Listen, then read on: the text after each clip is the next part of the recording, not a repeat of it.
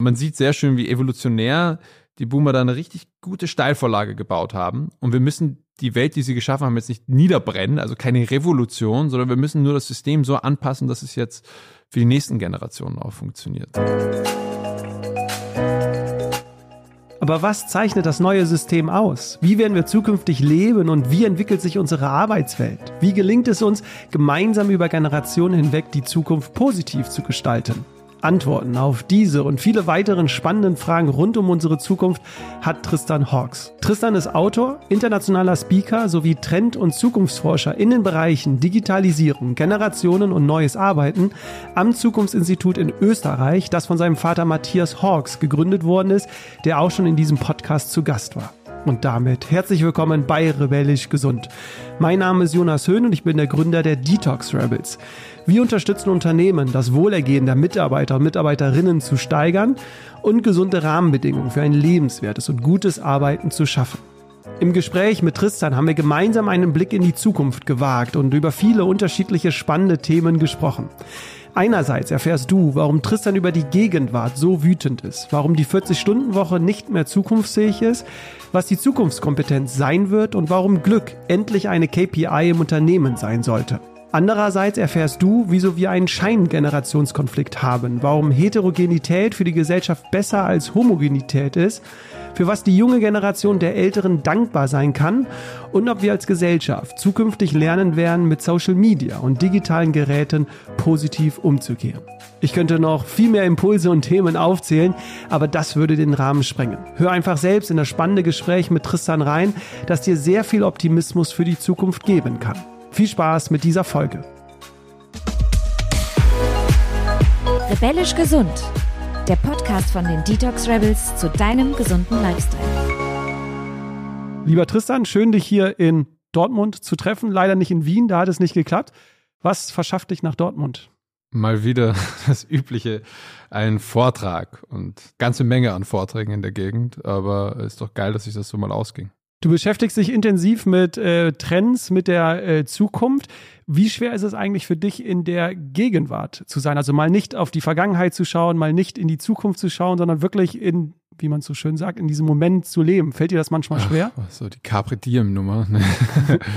also gerade persönlich ist es nicht ganz so einfach, ehrlicherweise. Aber man darf natürlich als Zukunftsforscher auch keine eigenen Prognosen über die eigene Zukunft machen. Das ist sehr, sehr gefährlich. Aber das ist dann immer viel zu subjektiv eingenommen. Und man soll vielleicht schon auch sagen, Trendforschung, Trends sind ja Gegenwartsphänomene und die sind durchaus zu belegen, großteils. Es ist halt schon gerade eher so, dass jeder in so seiner eigenen Realität gerade ein bisschen rumdümpelt. Ne? Man denkt an die Filterblasen im Netz und so weiter. Das heißt, den Versuch, die Gegenwart relativ objektiv darzustellen und sich dann in dieser Gegenwart zu befinden, das ist eigentlich eine ganz wunderbare Angelegenheit. Aber im Persönlichen ist es natürlich immer ein bisschen, bisschen tricky. Die Gegenwart ist sehr anstrengend. Die Zukunft ist ja noch nicht geschehen, da kann man sich immer schon drauf ausreden und die Vergangenheit war schon. Die Gegenwart nervt halt. Kommen wir jetzt gleich dazu, was dich vielleicht so ein bisschen äh, nervt. Aber ich habe, wir haben viele Gemeinsamkeiten. Äh, Tristan, eins ist das äh, Fahrradfahren, habe ich in meiner Recherche gefunden. Hm. Denn auch du hast, glaube ich, ein neues Bike dir gekauft, so wie ich im letzten Jahr. Und ich wusste nicht, dass Fahrradfahren so viel Spaß macht. Ich bin irgendwie nur noch on Tour. Geht es dir genauso oder fehlt dir die Zeit eher? Mir fehlt jetzt leider gerade die Zeit. Also als ich mir das Gravelbike gekauft habe, Gravelbike natürlich perfekte Mischung für Off- und On-Road, war es am Anfang wirklich sehr schön. Das war noch so schön Lockdown-mäßig. Ne? Da war Fahrradfahren fantastisch. Und jetzt habe ich höchstens die Woche ein, zwei Tage in Wien und dann die ganze Montur und alles drum und dran. Ich brauche den Tag dann einfach zum, zum Crashen. Also momentan geht es sich leider nicht aus. Ähm, aber ich freue mich schon wirklich wieder drauf, wenn es losgeht. Also das Fahrrad steht bereit im Keller. Ist sogar schon geölt und alles, aber bin noch nicht dazu gekommen. Und das in Österreich, in Wien, wo es ja noch die Donau lang fahren, weißt du, wie schön das ist? Ja, das ist echt bitter. Ja, noch schöner als äh, in Deutschland. Lass uns äh, loslegen, Tristan. Äh, du hast mal in einem Vortrag letztes Jahr gesagt, äh, du bist wütend, hast du ja auch gerade gesagt, über die Gegenwart und du kämpfst äh, für die Zukunft. Was macht dich denn äh, wütend und für was möchtest du denn kämpfen? Wütend macht mich, glaube ich, vor allem momentan, dass wir eigentlich eine ziemlich gute Gegenwart haben, aber gefühlt, und das merkt man ja in jedem Diskurs, wenn man die Nachrichten aufschlägt und so weiter, eigentlich die ganze Zeit die Welt nur untergeht. Ne? Und Klar, es sind gerade so ein paar Krisen, es sind ein paar passiert. Ich weiß auch gar nicht, ob es so viel mehr Krisen sind oder ob es nur die Krisenwahrnehmung ist. Da muss man natürlich auch mit aufpassen, ne? weil Äh, wenn früher irgendwo ein Autokrat irgendwo, keine Ahnung, 50.000 Mitglieder einer Minderheit umgeschnitzt hat, dann hat man das einfach nicht mitgekriegt, weil die Journalisten vor Ort waren alle im Knast und Social Media gab es nicht. Und heute verfolgst du es mit dem Live-Ticker mit. Also ist die Frage, ist die Krisenwahrnehmung, hat sich die nur verändert, kriegen wir mehr davon mit oder ist es wirklich so viel schlimmer geworden, wie wir uns das die ganze Zeit einreden? Und dass das ganz oft, gerade im deutschsprachigen Raum, zu so einer Apathie gegenüber der Zukunft führt und dass man dann sagt, ja, es geht eh sowieso unter, pfeif mal drauf, das macht mich wütend. Bekannterweise wird die Zukunft ja in der Gegenwart gestaltet. Und wenn man von jetzt an einfach schon die Zukunft tot redet und sich auch da ein bisschen rausredet, dass man nichts damit machen muss, dann macht mich das wütend, weil ich habe statistisch im Vergleich zu so manch anderer Generation natürlich noch ein bisschen mehr Zukunft vor mir und will die natürlich auch noch irgendwie möglichst sinnvoll gestalten. Ja. Ich glaube, das ist so meine zentrale Wut momentan, dass es gar nicht so schlimm ist, wie wir uns das die ganze Zeit einreden. Dass natürlich viel zu tun ist, keine Frage, aber gerade jetzt hier bei uns im Westen verdammt viel Wohlstand aufgebaut und jetzt muss man sich ja für die Zukunft rüsten, statt einfach alles ewig tot zu nörgeln. Und das kann ja auch ein tolles Gefühl sein, die Zukunft zu gestalten. Ähm, darum soll es heute gehen. Wir wollen insbesondere über die Arbeitskultur jetzt sprechen, denn äh, neben dir sind auch äh, andere wütend, äh, zum Beispiel die Apple-Mitarbeiter, Mitarbeiterinnen, ja, ja. Äh, die ja jetzt wieder zurück in die Office äh, gehen müssen. Mindestens drei Tage haben sie Anwesenheitspflicht. Anders sieht es bei Airbnb aus. Äh, die haben jetzt einen richtigen Bewerberansturm, als sie verkündet haben, dass die Mitarbeiter Mitarbeiter in Amerika mhm. ja überall von aus äh, arbeiten können. Ähm, das heißt, die haben das äh, zur Wahl gestellt und es gab jetzt einen Artikel, äh, als die Nachricht veröffentlicht worden sind, haben 800.000 Menschen die Karriereseite sich äh, angeschaut. Das heißt, Airbnb hat gerade so einen Bewerberansturm. Zeigen uns diese zwei jetzt Extrembeispiele, dass die rationale Leistungsgesellschaft des Industriezeitalters, also mit der Präsenzzeit, dass das nicht mehr zukunftsfähig ist, also dass Anwesenheit nicht gleich Produktivität ist? Ja, das wussten wir auch schon länger, das wussten wir auch schon vor Covid. Ja, also unsere Generation ist ja schon mal zu den normalerweise ein bisschen älteren Chefs gegangen und haben gesagt, hey, wie wär's mit flexible Arbeitszeit, vielleicht nicht nur abgesessene Zeit, so Sinn, Purpose Economy gab es ja schon mal vor, vor den Lockdowns. Und wir haben halt eine totale Abfuhr gekriegt. Ne? Also, also die progressiven Unternehmen, bei denen durfte man dann zwei Tage im Monat ins Homeoffice gehen. Und da haben sich, glaube ich, auch die meisten Leute, also die meisten Chefs eher gedacht, okay, das zwei Tage kriegen sie halt frei. und das war natürlich völliger Quatsch, das wussten wir ja auch. Das haben auch die Zahlen davor schon belegt. Jetzt ist es natürlich schmerzhaft klar geworden. Und was ich total schön an dem Apple-Beispiel finde, ist, ich erinnere mich noch, so viel Geschäftsführer und einfach Leute, die ich auch kannte aus der Wirtschaft, sind aus Silicon Valley immer mit solchen Augen zurückgekommen, mhm. als wären sie gerade in einem Kult gewesen und konnten das kaum glauben. Und jetzt sieht man, dass die vielleicht doch nicht ganz so progressiv waren, wie, wie man das gedacht hat.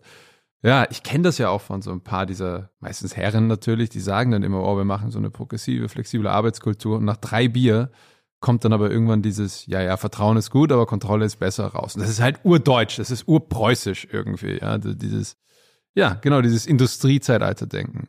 Und man darf halt nicht vergessen, Deutschland hat sich im Industriezeitalter sehr gut geschlagen. Und deswegen gibt es hier sicherlich viel größere Widerstände, dieses Zeitalter auch zu verlassen. Nur das lässt sich eigentlich nicht mehr aufhalten. Also wenn man darüber nachdenkt, dass diese 40-Stunden-Regelung, die ja noch immer so das Nonplusultra ist, wenn du das nicht machst, bist du ein schlechter Preuß, ein schlechter Mensch, und Faulsack natürlich, sowieso. Das haben ja die Gewerkschaften erkämpft damals und war ja sehr spezifisch eigentlich für die Fabrikwelt gedacht. Und dass man das nie angepasst hat, sondern einfach über, über die Bürokultur drüber gefahren hat und jetzt über die immer flexiblere werdendere Arbeitskultur drüber gefahren hat, erscheint mir einfach dämlich. Hm. Und wenn man dann noch Studien dazu hat, die belegen, es ist nicht produktiver, sondern es gibt höchstens Managern, dessen Rolle man wahrscheinlich gar nicht bräuchte, wenn, wenn man dieses Konstrukt nicht hätte, das Gefühl von Macht, dann darf man das, glaube ich, schon hinterfragen. Wie sieht denn die Zukunft aus? Du hast es angesprochen, wir sind in diesem Wandel. Ne? Ich glaube, das wissen wir alle gerade. Wir sind in diesem Umbruch. Jetzt du beschäftigst dich ja mit Trends und mit der Zukunft. Wie sieht denn jetzt so die Zukunft der Arbeit aus? Wie würdest du das beschreiben? Naja, also man muss natürlich gerade aufgrund meiner Generation wahrscheinlich auch nochmal aufpassen, dass man da nicht eine zu man konnte und kann uns natürlich immer sehr schnell da Naivität unterstellen. Ne? Deswegen muss man da sehr vorsichtig sein ich schreibe ja auch gerade ein Buch über das Thema neue Arbeitswelt und versuche da auch wirklich eben in Wirtschaftstermini zu argumentieren. Ja, also natürlich, es geht um Sinn und Leben und Glück. Ja, das sind natürlich wichtige Parameter in der ganzen, aber diejenigen, die das wissen, die muss ich nicht überzeugen, sondern ich möchte denjenigen, die für diesen Wandel gerade sich einsetzen, Munition an die Hand geben, so sie eben diese Chefwelt überzeugen können. Und da brauchst du eben Sachen wie Produktivität. Ja, das ist zum Beispiel das zentrale Thema. Und wenn man dann eben sagt, okay, das Homeoffice löst nicht alle Probleme am Arbeitsmarkt oder das flexible Arbeiten. Also auch die Lösung von Airbnb zu sagen, alle können, egal wann sie wollen, von immer, das weiß ich auch nicht, ob das so sinnvoll ist, sondern die Formel muss doch lauten, die richtige Tätigkeit zum richtigen Zeitpunkt am richtigen Ort. Und das ist von Individuum zu Individuum und von Firma zu Firma unterschiedlich. Und das ist halt frustrierend. Die 40-Stunden-Regelung ist ja super, weil das ist eine One-Size-Fits-All-Lösung. Das ist für politische Rahmenbedingungen, für arbeitsrechtliche Fragen wunderbar aber ist mit der hohen Individualität in der Gesellschaft gar nicht vereinbar. Und ich glaube, da wird es dann tricky, weil dann muss man den Managern dieser Welt erklären, du, es ist unterschiedlich. Ja? Und wenn du Produktivität messen möchtest in deinem Unternehmen, ist das vielleicht was anderes als in einem anderen Unternehmen. Nur Zeit ist ganz sicher nicht das, der richtige ja, Ordnungsmatrix dafür, weil in der klassischen Bürowelt ist es ja dann so, dass wenn man nur nach Zeit geht, dann wird ja die Person, die richtig effizient arbeitet, einfach mit mehr Arbeit bestraft. Ja? Also man, man züchtet ja dann eine Arbeitskultur von Leuten, die möglichst gut so tun können, als würden sie arbeiten, denn wir alle wissen, niemand ist acht Stunden am Tag von einem Rechner produktiv. Dafür sind wir nicht gebaut. Und wenn man dann zum Beispiel eher so ein Arbeitstypus ist wie ich, der dann zwei Stunden sich total reinhaut und dann zwei Stunden Cooling-Off-Time braucht und wahrscheinlich in der Zeit genauso viel fertig wie man andere in vier Stunden mit einem anderen Arbeitsprozess, dann sei es so. Ja, und ich glaube, dass das wirklich nochmal in den Vordergrund zu stellen, es geht hier nicht um Faulheit und Freizeit, sondern es geht darum, einfach einen Realitätsangleich von dem zu schaffen, wie wir arbeiten und wie produktiv wir wann sind. Ich glaube, das muss das zentrale Argument sein, weil sonst kriegen wir die nie überredet. Also nicht in der Theorie so viel diskutieren, sondern mehr die Eigenverantwortung in den Mittelpunkt stellen, die Individualität und sagen, am besten den Mitarbeiter, Mitarbeiter mitentscheiden auch lassen, weil die können ja sagen, wann sie am produktivsten sind. Ja, nicht, genau. Und, aber das benötigt halt einen Vertrauensvorschuss. Und ich garantiere, es wird viele, in den meisten Unternehmen ist das so das mittlere Management, die diese Unternehmenskulturen Geisel halten werden. Also auch wenn man mal nachschaut, warum kündigen die jüngeren Generationen so viel und so oft, das ist ja die Turnover Rate in Unternehmen ist ja extrem hoch momentan. Glaube ich, der aller, allerhöchste Faktor, ich glaube achtmal im Vergleich zu allen anderen, sind toxische Arbeitskulturen. Und es ist halt genau diese von Männern mit Machtverlust meistens geprägten, ich schaue dir die ganze Zeit auf die Finger und habe Kontrolle und Kontrollwarenkulturen, wo die sagen, da mache ich nicht mit. Ja. Und wer da vor allem auch nicht mitmacht, sind junge Frauen. Das darf man auch nicht vergessen. Und da die ja immer mehr ausgebildet sind als junge Männer, kann man es, glaube ich, den Unternehmen nur sehr nahelegen, zu schauen, dass wir eine Arbeitskultur schaffen, wo sich auch junge Frauen wohlfühlen. Weil gerade in Österreich und Deutschland, gerade wenn man in, zum Beispiel in die Welt der Medien schaut, da merkt man ja, dass es da nicht ganz so läuft, wie es sollte. Glaubst du, weil du hast jetzt auch das Vertrauen zwischen Mitarbeiter und Führungskraft hier angesprochen, glaubst du, weil oft ist es ja so, dass die Führungskräfte aktuell die ältere Generation sind und mhm. ja die Mitarbeiter, Mitarbeitern eher die jüngere Generation sind. Glaubst du, dass diese Diskussion aktuell um die Zukunft der Arbeit auch so intensiv geführt wird, weil das ein Beleg quasi für diesen Generationskonflikt äh, gibt, den wir halt haben? Also die jüngere mhm. Generation, die über die ältere Generation schimpft, äh, die verstehen uns nicht, ne? Die, die wissen gar nicht, was wir wollen und die ältere Generation, die über die jüngere Generation schimpft, die sind doch faul und die wollen gar nicht arbeiten. Du sagst es immer in deinen Vorträgen. Also ist das ein Beleg dafür? Einfach nur, ja, wir haben hier einen Generationskonflikt und den müssen wir erstmal lösen, bevor wir äh, an die Arbeitskulturen und so ja, Ja, aber es ist halt ein Scheinkonflikt. Ne? Also, aber das ist ja das Schöne.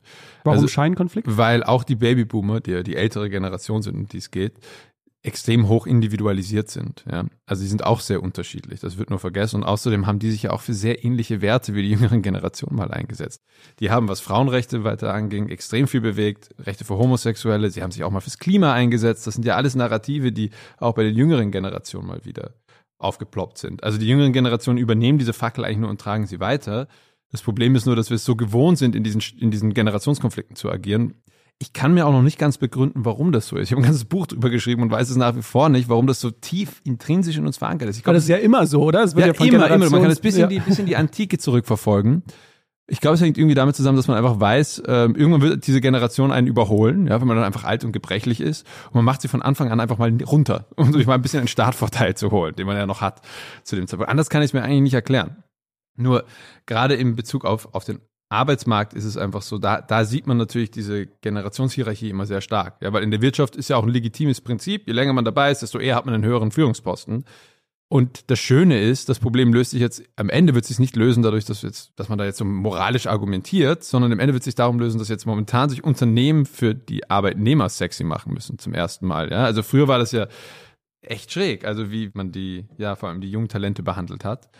Man kann das jetzt noch ein paar Jahre so weiterspielen mit dieser alten Arbeitswelt, nur dann kommen die nicht mehr. Und dann hat man ein richtiges Problem, ja, weil wirtschaftliches, zukünftiges wirtschaftliches Denken bedeutet auch, dass man junge neue Talente reinholt. Da wird sich das zwangsmäßig anpassen müssen. Du beschäftigst dich ja viel mit dieser jüngeren Generation. Sag doch mal, was sind denn so die Bedürfnisse, wenn du sagst, die Arbeitnehmer müssen sich äh, sexy machen? Was, was zählt denn da jetzt in der Zukunft? Äh? Naja, da muss man auch, glaube ich, ein bisschen differenzieren zwischen unserer Generation, wir sind ja Millennials, wir sind, haben dann doch eher so ein bisschen so eine postmaterialistische Ansicht der Welt auch gehabt. Sinn, das war schon ein Thema, das wir groß hatten. Damit kann man uns besser erwischen. Bei der jüngeren Generation, bei der Generation Z jetzt, bei den Jüngsten so ab 95 geboren, die haben jetzt auch gleichzeitig, weil sie so eine hohe Krisendichte erlebt haben, auch wieder ein ziemlich hohes Sicherheitsbedürfnis. Ja? Und die sind ein bisschen, scheint mir und haben belegen auch die Zahlen ein bisschen verklärter, sage ich mal, was das angeht. Also die haben schon gesehen, wie wir auch mit unserer Arbeitsmarktrebellion damals auf die Fresse gefallen sind und sagen, okay, wenn es sein muss, weil natürlich unglaublich Sicherheitsbedürfnis, wenn es sein muss, sitze ich die acht Stunden ab, aber dann rufst du mich nach 16 Uhr nicht mehr an, lieber Chef. So, ja, weil was ja ganz oft passiert ist, jetzt, jetzt hat man so eine so eine hybride Form dieser Kultur geschaffen, wo es ist, ja, du sitzt trotzdem acht Stunden am Tag im Büro, aber dann musst du trotzdem die ganze Zeit erreichbar sein. Und da sagen die, da machen wir nicht mit. Also die haben das beobachtet und sagen, nee, nicht mit uns. Und es gibt auch so spannenderweise so 20 Prozent, gerade bei den jungen Männern dieser Generation, das, ich nenne die immer die, die Lindner-Fanboys, die, die dann so mit diesen Leistungen muss sich lohnen Sachen um die Ecke kommen, wo man sich denkt, ja, okay. Und die denken dann noch immer sehr in diesen alten klassischen Wirtschaftsmechanismen. Das sind auch die, die, die, ist auch, glaube ich, dieselbe Fraktion, die, die sagt, boah, gut, vielleicht, wenn es sich nicht ausgeht, nehme ich die ganze Kohle, stecke sie in Krypto und entweder ich bin danach Millionär oder ich lebe von Hartz IV. Ja, also die, die sind auch wieder sehr differenziert, aber es gibt so ein, so ein überraschend größeres Spektrum, als man denkt in der jüngsten Generation, die sehr auf Sicherheit, Karriere und so wieder angesetzt sind, wo wir eigentlich schon eher postmaterialistisch waren und eben gesagt haben, hey, there's more to life than this, sozusagen lass uns bei dieser Generation Z, die hast du angesprochen, mal ganz, ganz kurz äh, bleiben, denn eine Studie zufolge ist ja die Generation Z, die ja eigentlich total digitalisiert ist und total online ist, nach Studien die einsamste äh, hm. Generation. Danach sind schon wir, gell? Also ja. so gut ist es für uns auch nicht gelaufen. Wie kannst du dir das äh, erklären und gibt es jetzt schon irgendwie den Gegentrend, weil auch diese Einsamkeit kommt ja jetzt bei den, äh, bei den Unternehmen ja auch wieder ins Spiel, mhm. denn genau da stellt sich auch die Frage, wie können wir das Zwischenmenschliche ja wieder herstellen, weil das können wir nicht digitalisieren. Das mhm. zeigt ja auch die Generation Z. Das funktioniert in diesem digitalen Raum nicht. Mhm. Ähm, da gibt es eine schöne Zahl aus der Soziologie, das nennt sich Dunbar's Number, also die Ziffer von Dunbar, würde man es, glaube ich, in Deutsch aussprechen. Und die besagt eben, mit wie vielen Leuten können wir eigentlich soziale Beziehungen führen. Und ich finde es ja, ich komme ja aus der Kultur- und Sozialanthropologie. Das heißt, wenn mich Phänomene überraschen in der Gesellschaft, rechne ich sie einfach immer wieder auf eine Stammesgröße zurück, so auf 250 Leute oder sowas. Ne? Und die Ziffer von Dunbar sagt nämlich was sehr ähnliches. Wir können eigentlich nur mit so 250 bis maximal 350 Leuten irgendwie soziale Verbindungen haben. Aber da darf man nicht vergessen, da ist der innere Kern ist sozusagen die Familie oder die Ängsten, die gibt es bis fünf bis zehn, dann geht es bis 25 raus, das ist so eng Freunde, erweiterter Freundeskreis. Und der Rest ist eigentlich nur da, dass wir uns in der, in dem Stamm orientieren können, also hierarchisch oder positionieren können, wie auch immer. Und das Problem ist natürlich, wenn man jetzt in sehr, sehr jungem Alter schon 5000 Verbindungen übers Digitale hat, dann ist die individuelle Qualität jeder Beziehung so niedrig, dass es keine soziale Erfüllung mehr gibt. Und daher kommt auch die Vereinsamung. Also der Einsamste ist ja diejenige Person, die von Menschen umgeben ist gefühlt und sich trotzdem umso einsamer fühlt. Ja, das ist ja das Schlimmste. Deswegen sage ich immer, ich glaube, die einsamsten Personen auf dem Planeten sind Influencer. Deswegen sprechen sie so oft in die Kamera. Ja, ja genau. Ja, aber genau so ist es. Und ähm, das prägt natürlich die junge Generation sehr. Wenn man dann jetzt noch die, was ja aber auch irgendwie ein Segen war, diese Covid-Zeit, die sie erlebt haben in diesem, in diesem fundamental wichtigen ja, Stadium des Erwachsenwerdens, wo man auch soziale Beziehungen austestet, dann auch sehr große Freundeskreise hat, die, wie wir beide wissen, mit der Zeit immer kleiner und immer kleiner und immer kleiner werden, dass sie da auch so eine digitale Überdosis erfahren haben. Ne? Also war ganz spannend. Ich habe da mal, glaube ich, nach dem zweiten Lockdown in Österreich so einen Selbstversuch gemacht und habe mich in ein cooles Jugendlokal gesetzt. Ja. Wow, klingt, klingt schon echt wie ein Boomer. Haben sie dich reingelassen? Ja, ja gerade so, ja, mit, mit, dem Rollator. und da hat man dann sehr schön gesehen, dass als sie sich wieder getroffen haben, gab es keine Smartphones auf den Tischen im Vergleich zu früher. Das war ja immer so, sind alle immer so darum gesessen und das hat schon, hat schon mal wieder so gezeigt, also auch wir, die ja irgendwie dann so diese Drinking-Partys und so gemacht haben über Zoom ein, zwei, drei Mal, haben dann gemerkt, das kann es eigentlich nicht erfüllen. Das kann es eigentlich nicht ersetzen. Und deswegen glaube ich, das ist ja immer gesellschaftlich so. Wir übertreiben es mit einer Technologie. Wir haben das ja mit der Industrialisierung genauso gemacht. Deswegen mussten ja die Gewerkschaften dann auf 40 Stunden, um Gottes Willen, und bitte arbeitet die Leute nicht ganz so sehr zu Tode. Drängen. Äh, wir übertreiben es immer und dann gibt es eine Korrekturschleife. Und ich glaube, die Covid-digitale Überdosis, die Lockdown-digitale Überdosis war Teil der Korrekturschleife, die wir auch brauchten, auch die die jüngere Generation brauchte. Also neueste Zahlen zu was ähm, die jüngeren Generationen machen, so in ihrer Freizeit, Beziehungen mit Freunden und Verwandten pflegen, ist, glaube ich, mittlerweile der meistbeantwortetste. Früher war das noch Videospiele. Also mhm. da hat sich schon was geändert. Du willst ja insgesamt äh, Mut geben, würdest du jetzt sagen, in diesem Bereich können wir auch optimistisch in die Zukunft äh, schauen und sagen, wir lernen es mit digitalen Geräten, Medien auch umzugehen, weil das ist ja, glaube ich, gerade eine große Angst, Sorge von vielen Menschen, dass viele Menschen, die zu sehr mit digitalen Geräten auch äh, die Zeit verbringen, sich selbst so ein bisschen verlieren. Ne? Mhm. Ich glaube, das hast du auch mal äh, gesagt, dass die sozialen Medien dazu führen, dass man selbst gar nicht mehr so richtig weiß, wer bin ich überhaupt, was mhm. sind meine Bedürfnisse. Ich nenne sie auch ganz gerne asoziale Medien. genau, du nennst sie auch, also das ist nochmal ein ganz anderes Thema, äh. wie gerade auch die Rhetorik auf, auf Social Media ist oder die Stimmung mhm. ist. Aber würdest du da den Zuhörern und Zuhörern auch einen positiven Blick in die Zukunft geben? Mhm. Ja, wir werden auch mit Social Media und mit all den Geräten bewusster umgehen können in der Zukunft. Wir brauchen nur die Zeit. Es gibt ja auch schon eine sozioevolutionäre Anpassung daran. Also wenn man zum Beispiel mal schaut, die Babyboomer-Generation, also die jetzt eben 45 Geborenen, die teilen achtmal mehr Fake News als die jüngeren Generationen. In der Schule haben die Kids das sicherlich nicht gelernt. Ja, das gibt, gab ja überhaupt noch keine digitalen Ausbildungen dafür ordentlich. Also es gibt da so eine Form von ja, evolutionärer Anpassung, die eben gerade im digitalen Umgang mit dem digitalen anscheinend funktioniert. Ja, die haben natürlich wieder andere Probleme. Ja, jede Generation hat so seine Online-Sünden, gerade im Thema Social Media und, und digitale Informationen. Also die Generation X hat diese cringige LinkedIn-Kultur, die Boomer verbreiten Fake News auf Facebook, wir sind auf Instagram reingefallen und die Generation Z hängt nur auf TikTok ab, ne? so und Snapchat. Ja, das sind so mal die Klischees, was das angeht. Aber es hat jede Generation so seine Social Media Sünde. Nur generell läuft es meines Erachtens schon in die richtige Richtung. Man darf auch nicht vergessen, die jüngeren Generationen sind einerseits immer ausgebildeter, also machen immer mehr Abschlüsse und sie sind immer weiblicher. Und das sind, finde ich, ganz gute Indikatoren dafür, dass es vielleicht doch nicht ganz zu den Bach runtergeht. Mhm. Wir sprechen gerade irgendwie viel über jüngere Generation, ältere Generation und ich weiß von der Hörerschaft, dass wir auch da eine sehr homogene Gruppe haben. Mhm. Deswegen will ich da auch vielleicht eine Brücke schaffen, weil, wie gesagt, wir haben ja oft diesen Konflikt, die jüngere Generation, die über Ältere schimpft und andersrum. Hm, yep. Du hast mal in einem Vortrag oder war es in einem äh, Bericht äh, was geschrieben und vielleicht kannst du das mal kurz äh, nennen, denn du hast gesagt, die jüngere Generation kann auch dankbar für die ältere Generation sein. Vielleicht mhm. magst du das mal kurz teilen, dass die jüngere Generation vielleicht auch anders auf die Babyboomer mal schaut, weil wir können durchaus dankbar sein. Ja, ich meine, ich habe es vorhin eh schon angeschnitten. Also einerseits, was die Babyboomer weitergebracht haben zum Thema Individualisierung und dann eben auch Frauenrechte, Homosexuellenrechte, Neoökologie, also das Ganze, in Österreich gibt es keine Atomkraftwerke, weil die sich da irgendwo festgebunden haben, ja. Also zum zu Thema Fridays for Future und so, da, da sind schon, die haben sehr viel bewegt im Kontext ihres Zeitalters, ich meine, gerade im deutschsprachigen Raum, deren Eltern waren Nazis großteils. Und aus der Welt haben sie eigentlich eine ziemlich gute Welt geschaffen. Ja? Also der, der Grund, warum wir es uns auch leisten konnten, postmaterialistisch zu sein, war natürlich, weil die unglaublich viel Wohlstand geschaffen haben. Und das ist fantastisch. Und die haben auch viel weiter bewegt im Gesellschaftlichen. Nur man muss es halt immer im Kontext der historischen Periode sehen. Im Rückspiegel schauen wir alle mal spießig aus. Ja, auch wir werden uns irgendwann mal denken, also, oder die jüngeren, jüngsten Generationen dann werden über uns sagen, was sind das für Spieße? Das ist ganz normal so. Das einzige, in Anführungszeichen, Problem, das wir langsam haben, ist, dass, weil die eben eine so gute Welt geschaffen haben, was Wohlstand, was auch medizinischen Fortschritt und so weiter anging, leben die einfach extrem lange und sie heißen nicht umsonst Babyboomer. Es sind verdammt viele von ihnen. Die horten jetzt die ganze Kohle und leben einfach viel zu lange. Ja? Ähm, man kann jetzt natürlich sagen, also man sagt ja auch ganz oft so, heutzutage können die Jüngeren eigentlich nur mehr erben. Soziodemografisch zum gewissen Grad stimmt's ein bisschen, ja. Also da ist eine Menge Kohle, eine Menge Kapital, sitzt da jetzt einfach fest. Und ich meine, ich bin jetzt kein Ökonom, aber mir wurde schon so erklärt, Geld muss im Umlauf sein, so dass Wirtschaft funktioniert. Und wenn ihr da sozusagen nur in den älteren Altersgruppen gebunkert wird, dann haben wir ein Problem. Und ich sage dann immer ein bisschen zynisch, man kann Erben auch beschleunigen, aber das wollen wir natürlich nicht als, als äh, Gesellschaftskonzept. Das wir müssen uns da irgendwas einfallen lassen. Aber gerade was Wertewandel, Individualismus und so weiter angeht, da kann man den Babyboomern sehr dankbar für sein. Also nur die Unterstellung, die unsere Generationen immer hören müssen, dass ihr so individualisiert und egoistisch seid, die Unterstellung haben die genauso gekriegt. Das war die erste Me-Generation, hat man sie damals genannt.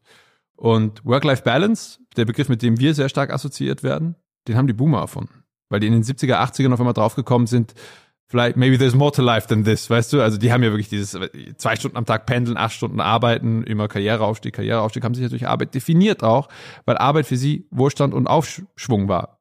Das hat sich bei uns ein bisschen verändert. Ne? Also gerade wenn man auch sieht, wenn man einsteigt in den Berufsmarkt jetzt gerade, wird man ja mit dermaßen erbärmlichen Gehältern abgespeist, dass man sich ja überhaupt nicht ernst genommen fühlen kann. Ja? Also insofern, man sieht sehr schön, wie evolutionär die Boomer da eine richtig gute Steilvorlage gebaut haben. Und wir müssen die Welt, die sie geschaffen haben, jetzt nicht niederbrennen, also keine Revolution, sondern wir müssen nur das System so anpassen, dass es jetzt für die nächsten Generationen auch funktioniert. Aber den Wohlstand, den haben großteils die geschaffen, das muss man schon sagen.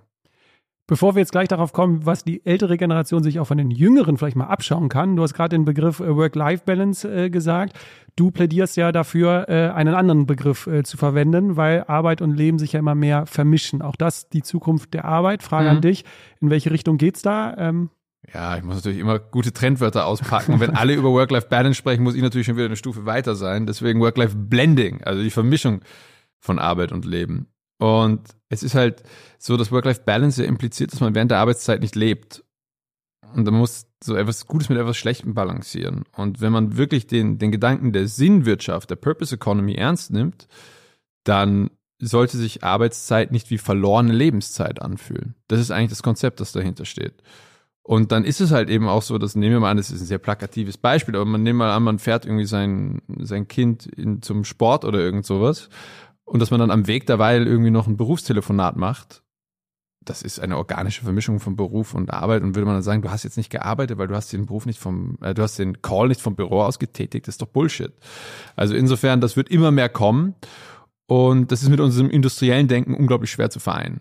Ja, also da merkt man dann richtig, wenn, wenn man Work-Life-Blending auspackt, dann, ich merke das ja, ich mache das ja immer in den Räumen. Ich werde es auch heute bei dem Vortrag machen und werde sehen, wie die Boomer so, oh, Oder Begriffe wie Workation, ne? die ja, Verbindung ja, ja, von äh, Urlaub äh, mit Arbeit. Aber siehst du denn auch als Zukunftsforscher und Trendforscher auch vielleicht Gefahren, weil wenn ich mich mit äh, Gehirnforschern unterhalte, oder es gibt auch eine Studie von der äh, Barmer mit der Universität St. Gallen, da ist ein klares Grenzmanagement quasi, also zwischen Arbeit und Beruf, schon klare Zeiten zu trennen und nicht zu sagen, ne, in dem Zeitraum stehe ich jetzt halt nicht zur Verfügung zur Arbeit. Also dass das gefährlich sein kann für das äh, Gehirn, also rein aus neurowissenschaftlicher Sicht. Hast du dich da mal ein bisschen mit auch beschäftigt? Oder? Ja, der, der, Neurofuturismus ist ein spannendes Feld. Also wir, das ist so der, der neueste Schrein der Zukunftsforschung, ist zu schauen, wie interagiert Hirn mit Zukunft und mhm. wie kreieren wir in unserem Hirn Zukunft und wie, welche Konsequenzen hat das auch für die, für die Zukunft. Und da ist es schon spannend zu sehen. Ich kenne auch ein paar von diesen Studien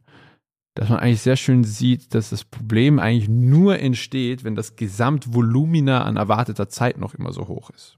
Ja? Also, wenn man, wenn, wenn, wenn es sein würde, ja, okay, im Gesamt, in der Gesamtmenge sind so drei Stunden am Tag, aber du musst halt, das, über den ganzen Tag könnte es jederzeit verteilt sein, lässt sich das relativ gut ertragen. Nur wie gesagt, bereits gesagt, was wir vorhin hatten, diesen Spagat von der industriellen Arbeitserwartung, ich muss acht Stunden eigentlich schon arbeiten, sonst bin ich ein schlechter Mensch, und noch die zusätzliche dauernde Erreichbarkeit. Die Kombination aus dem killt sich. Keine Frage. Aber ist das dann die, die Zukunft, dass du sagst, wenn wir produktiver werden, effizienter werden, mehr automatisieren, dass dann auch die Stunden, also die Arbeitsstunden quasi in der Woche runtergehen ja, klar, und wir mehr Zeit. Ja. Das geht 100 Pro. Also wozu denn der ganze technologische Fortschritt, wenn, wenn man die ganze Zeit gleich lange arbeitet und wir wissen ja jetzt schon, der Großteil der Leute arbeiten in acht Stunden höchstens vier. Das heißt, die 32-Stunden-Woche, die Vier-Tage-Woche ja, ist. ist auch, noch, ist auch noch ein bisschen schematisch, aber ich schätze mal, das brauchen wir jetzt als Zwischenschritt, sei es so. Ja, ja. Aber na klar, get out of here. Spannend. Dann lass uns dazu kommen, was kann sich denn die ältere Generation von der jüngeren Generation ähm, abschauen? Wenn die jüngere Generation dankbarer ist und vielleicht dann auch offener mit der älteren Generation umgeht, was können denn die älteren Generationen sich von der jüngeren abschauen? Ja, also ich würde genau dieses Hinterfragen von diesen Prinzipien der Arbeitslebenswelt eigentlich momentan nehmen. Das finde ich ähm, weil man, man will jetzt immer ganz oft sagen, dieses ja, das Digital Native-Tum. Ne, das erwartet man ja immer so und den Umgang mit dem Digitalen. Mittlerweile sind einerseits die älteren Generationen schon auch sehr, sehr digitalisiert. Das wird, glaube ich, oft unterschätzt. Weil natürlich, das darf man nicht vergessen, die, die Interaktion, also die Interfaces von diesen Apps sind ja mittlerweile nicht mehr so schwierig. Also, wenn ich mich zurückerinnere, so die ersten Macs und PCs, da musstest du, da musstest du ein bisschen schon verstehen, wie das Ding zusammengestraubt ist, wie Code funktioniert und so das musst du ja heutzutage überhaupt nicht mehr. Ja? Also es ist kein Zufall, dass vierjährige Kinder schon auf einem iPad rumswipen können. Ja? Die Interfaces sind ja immer weiter runtergedummt worden. Und das heißt, es ist auch sozusagen, auch wenn man jetzt nicht der absolute Digital Native ist, kann man trotzdem noch mit den Gerätschaften umgehen. Ja? Also das ist simplifizierter worden, das ist generationsgerechter geworden, halt an beiden Enden, ne? für die mhm. Alten und für die Jungen, wenn man so will. Deswegen würde ich eben von dem, von diesem digitalen Fetisch da abraten, sondern eher wirklich auf dieses Hinterfragen von festgefahrenen Arbeitsmoralen, die wir eigentlich schon haben. Wie gesagt, da, da kann man es wieder fruchtbar gestalten. Man kann ja nämlich die, wenn die Jüngeren das wüssten, dass die Babyboomer den Begriff Work-Life-Balance erfunden haben, wäre sofort wieder was Vereinendes dabei. Nur irgendwie ist der Begriff auf die Jüngeren abgewälzt worden. Ja? Also ich glaube, wieder da sieht man sehr schön, wie man sich eigentlich begegnen kann und wie wir uns doch eigentlich alle viel ähnlich, also uns, uns ein viel mehr als uns trennt. Trennung machen halt mehr Spaß, was das angeht. Ne? So Kategorisierungen, Schubladisierungen, das macht eine Menge Spaß. Aber langsam wird es ein bisschen kritisch auch. Ne? Also wir haben die Zeit auch langsam nicht mehr, weil die Boomer haben einfach sehr viel Kohle und sehr viel Macht. da, da, müssen wir jetzt müssen wir jetzt irgendwie unsere Zukunft retten. Ja, du schreibst es in deinem äh, Buch, aber auch in ganz vielen Artikeln, dass es halt diese einzelnen Generationen bald vielleicht nicht mehr gibt, sondern sich mhm. alles mehr mischt. Du hast jetzt gesagt, eine Möglichkeit wären Gemeinsamkeiten zu entdecken. Was wäre denn noch die Lösung, damit wir endlich mal zusammen die Zukunft hm. gestalten und nicht gerade irgendwie so jeder einzeln, nee, die, den Älteren ist das wichtig, den Jüngeren ist das wichtig, sondern gemeinsam sagen, so sieht die Zukunft aus, du rufst ja auf, gemeinsam die Zukunft gestalten. Was wäre denn da jetzt so eine Lösung, um aufeinander zuzukommen? Gemeinsam verschieden sein. Das ist zwar die Höhe der gesellschaftlichen Komplexität, aber das ist ja auch am Ende des Tages das, was zum Beispiel diesen Produktivitätsherd der Amerika war, zum Beispiel ausgemacht hat. Ne? Auch Leute aus allen möglichen verschiedenen Hintergründen. Man nennt es ja nicht umsonst ein Melting Pot. Ja, Silicon Valley in der führenden Form, in der hohen innovativen Form war ja auch ein Melting Pot als solches. Also gerade im Informationszeitalter, in das wir uns jetzt rein begegnen, äh, reinbewegen, wenn du ein Team hast von zehn Leuten, die alle dieselbe Meinung haben, dieselbe Herkunft, die gleich sind, ist es zwar extrem angenehm zu managen, ja, klar, weil es finden sich alle gegenseitig ganz toll, nur eigentlich kannst du neun Leute davon entlassen, weil dann nicht, da entsteht keine Reibung und somit entsteht auch keine Outside-the-Box-Thinking, keine, und keine Reibung heißt gleich wenig Innovation und wenig Kreativität und somit im Umkehrschluss auch wenig Produktivität. Das bedeutet, gemeinsam verschieden sein muss eigentlich der Anspruch sein. Weil was wir jetzt gerade, äh, das Gefühl habe, dass wir suchen, ist, wir sind so heterogen als Gesellschaft geworden, dass wir uns irgendwie nach dieser Zeit sehnen, wo alle sehr homogen waren, ne? wo wir uns alle sehr ähnlich waren. Nur das Problem mit Gesellschaften, die so sind, ist, du brauchst nur einen politischen Virus, der die befällt und dann kippen alle um. Ja? Und das muss man, glaube ich, in der deutschsprachigen Historie, glaube ich, nicht weiter ausführen, was für ein Virus das war. Mit der zunehmenden Heterogenität sind Systeme und eben auch Gesellschaften weniger krisenanfällig, also dass sie umkippen davon, aber sie haben halt dauernd mehr Reibung. Und dann müssen wir umgehen lernen. Ja? Und deswegen sind, es ist in der Politik so, ist aber genauso in den Generationsdenkweisen so, dieser Versuch, wieder in schöne, simple Schubladen zu kommen, ist eigentlich an sich schon gefährlich. Ja? Also das Motiv, also es gibt dafür den Begriff der Postindividualisierung oder wenn man es anders will, die Wir-Kultur. Ja? Also dieses, gemeinsam verschieden sein, Unterschiede machen und stark eigentlich, ja, und resilient. Und Resilienz will doch gerade jeder. Also ist wieder so ein tolles Buzzword, das viel rumgeschmissen wird, muss man ja ehrlicherweise sagen. Aber Resilienz bedeutet ja eigentlich nur krisenfest sein und auch sich ein bisschen auf die Krise freuen, ja, weil man weiß, man wächst daraus, man verändert sich dadurch. Und das können wir im deutschsprachigen Raum gar nicht. Ja, also Krise heißt ja immer Untergang. Und das ist aber nicht so. Aber apropos Resilienz, äh, du hast mal gesagt, Zukunftsfähigkeit durch Resilienz statt Effizienz. Ist mhm. das also die Zukunftskompetenz? Wie gehen wir mit Krisen, mit dem Wandel um? Guter Rhyme auf jeden Fall gerade. ich habe gerade hier runtergescrollt und dachte, dieses Zitat kann ich jetzt perfekt äh, raushauen. Ähm, Effizienz, das ist halt sehr industriell. Was wir, glaube ich, mehr brauchen, ist Effektivität die Natur ist ja auch nicht sehr effizient, aber unglaublich effektiv. Weil man denkt an den Kirschbaum zum Beispiel. Ja, der haut ja so viel Blüten raus und im Ende wächst da vielleicht was ein Baum im Schnitt, glaube ich sogar 0,7 oder so Bäume raus, irgend sowas. Aber es kommt alles wieder zurück in den Kreislauf. Und ich glaube, so muss man auch ein bisschen über Wirtschaft jetzt in Zukunft nachdenken. Nicht immer dieses effizienzgetriebene, endlose Effizienz jagen, sondern mehr auf Effektivität setzen. Weil wir kommen irgendwann, also gerade jetzt zum Beispiel in Fragen von Energie, würde ich mal sagen, kommen wir irgendwann an den Punkt, man, man stellt sich mal eine Welt vor, wo die Energie nichts kostet. Mhm. Also so gut wie nichts. Ja? Also null.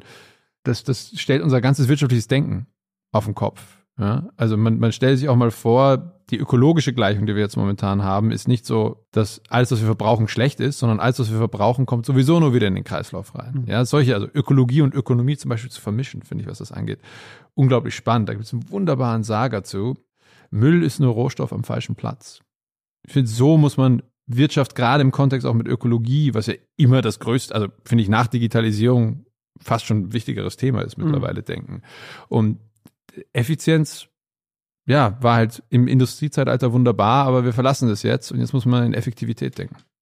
Passend dazu, du hast ja gesagt, die Sinnökonomie, das wird jetzt so die, die Zukunft, ne? ist jetzt auch nicht ein völlig neu. Du hast gesagt, äh, auch wir vor Corona kamen schon mal mit dem Begriff um.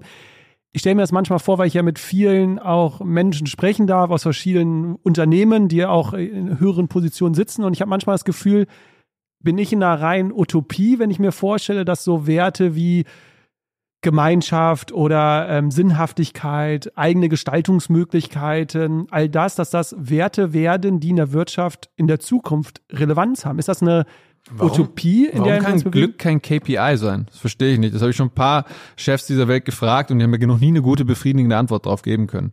Wieso? Ab einem gewissen Punkt braucht man nicht unbedingt mehr Kohle, sondern man braucht etwas anderes. Und das nicht mit in die Wirtschaftsgleichung zu integrieren, wäre doch dämlich. Dann bleiben wir evolutionär hängen. Also why not? Das, äh, wie gesagt, soll, soll mir jemand das Argument bringen, dann, dann nehme ich es von mir aus. Aber bis dato hat mir das noch keiner befriedigend beantworten können. Passend dazu, wir haben mit Christian Felber gesprochen mhm. zur Gemeinwohlökonomie. Mhm.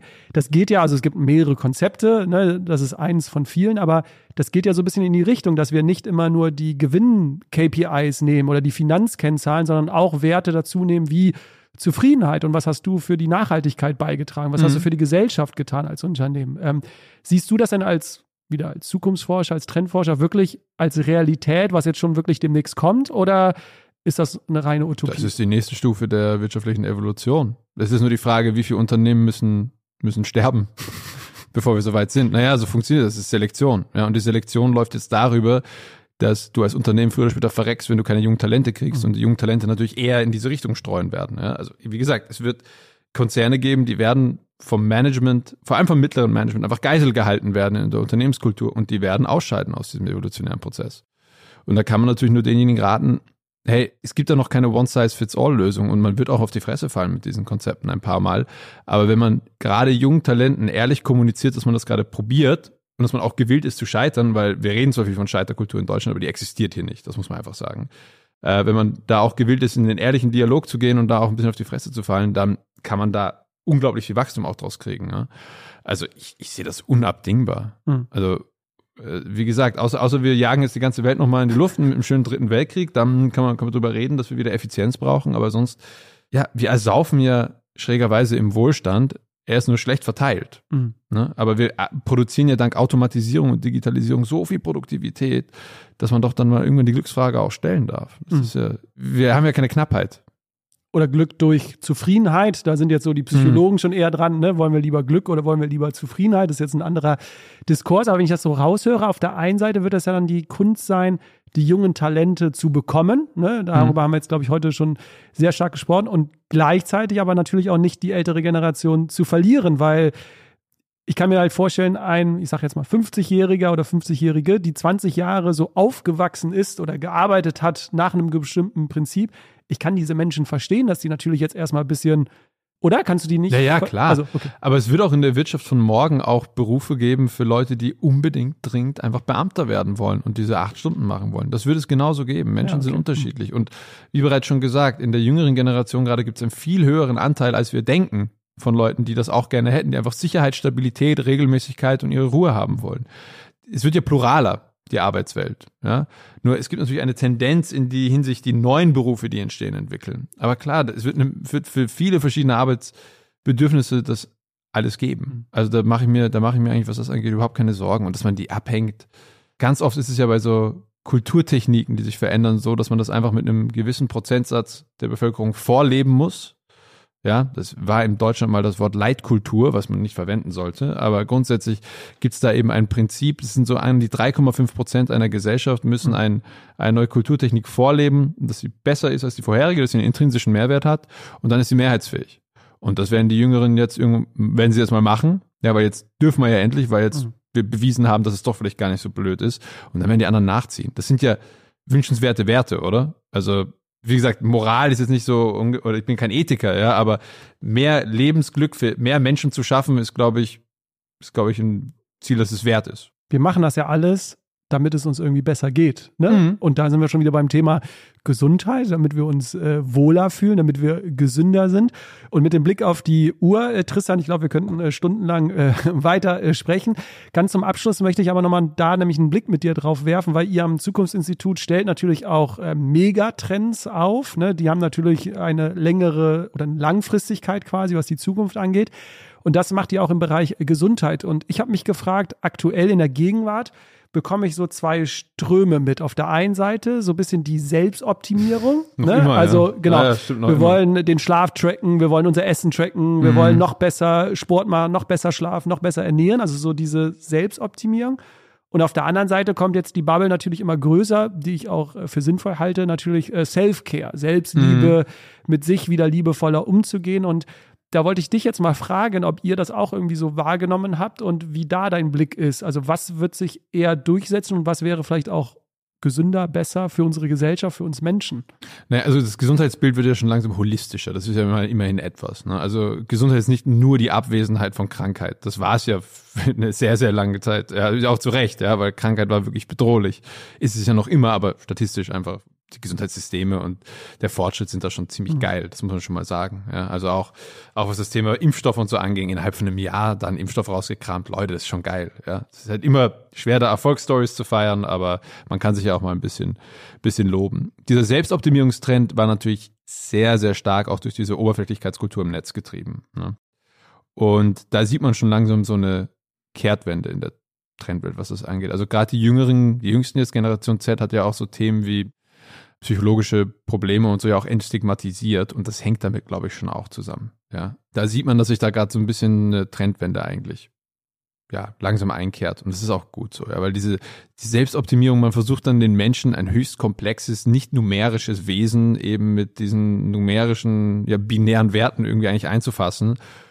So sind wir halt eben nicht. Ja, dazu ist die Komplexität auch einfach zu hoch. Ja, frag mich wieder zum Thema Selbstoptimierung, wenn wir verstehen, wie das menschliche Hirn funktioniert. Dann können wir drüber reden. Ja, aber bis dato stochern wir da nur im Dunkeln rum.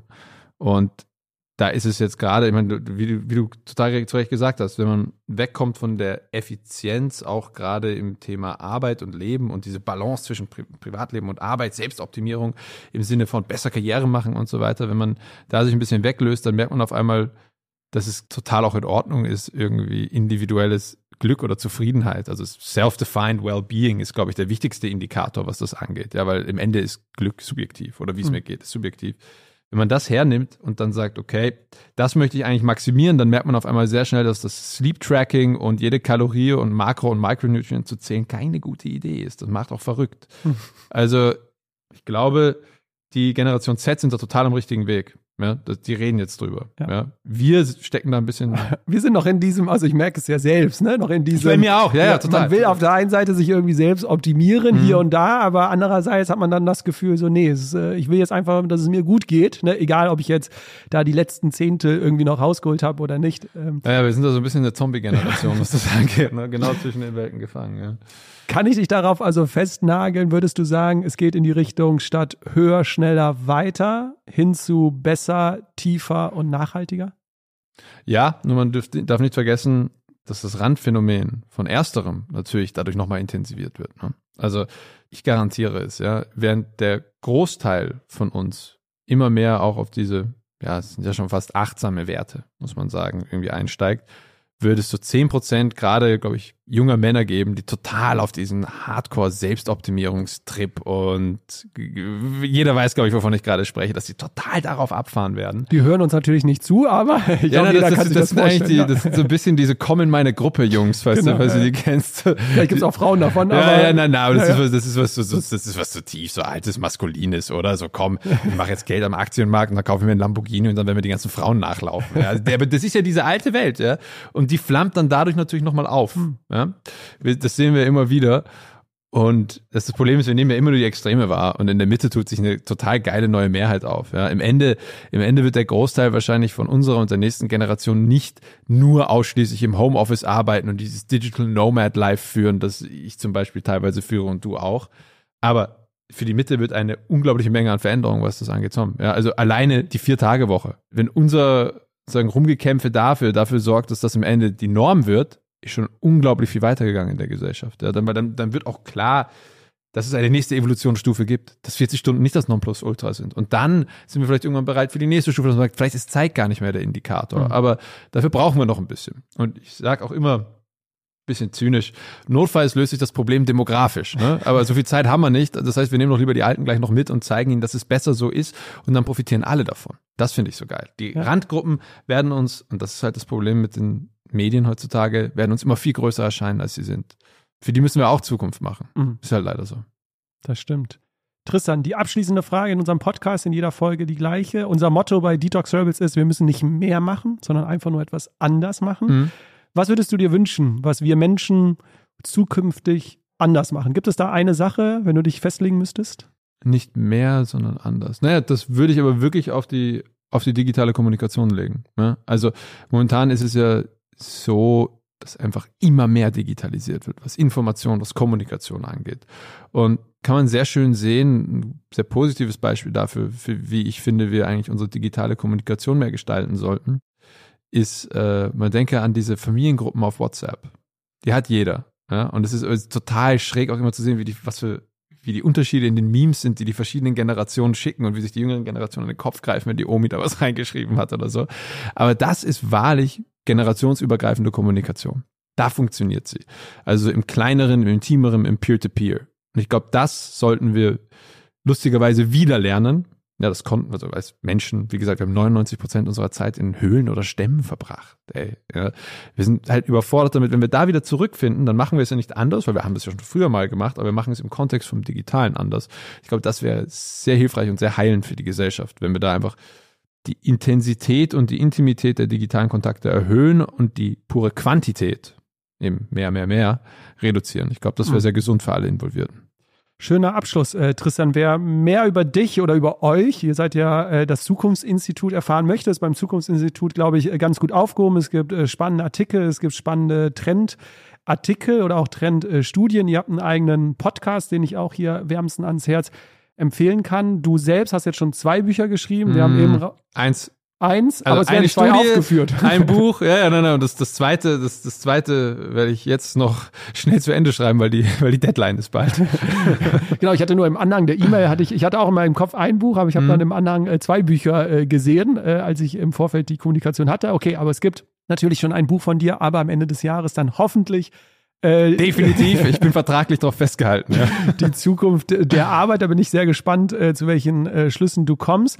Ja, also sonst auch alles unter dem Motto äh, Tristan Hawks äh, wird man im Internet finden. Du bist nicht so aktiv auf Social Media. Ich glaube, das hört man auch so ein bisschen raus, weil du da nicht so eine Prämisse drauf äh, legst. Aber auf LinkedIn gibt's schon hier und da Beiträge. Super. Dann, Tristan, dir jetzt wirklich vielen, vielen Dank für die spannenden Impulse. Und für die Zuhörer und Zuhörerinnen da draußen einen schönen Tag noch. Macht's gut und bis bald. Ciao.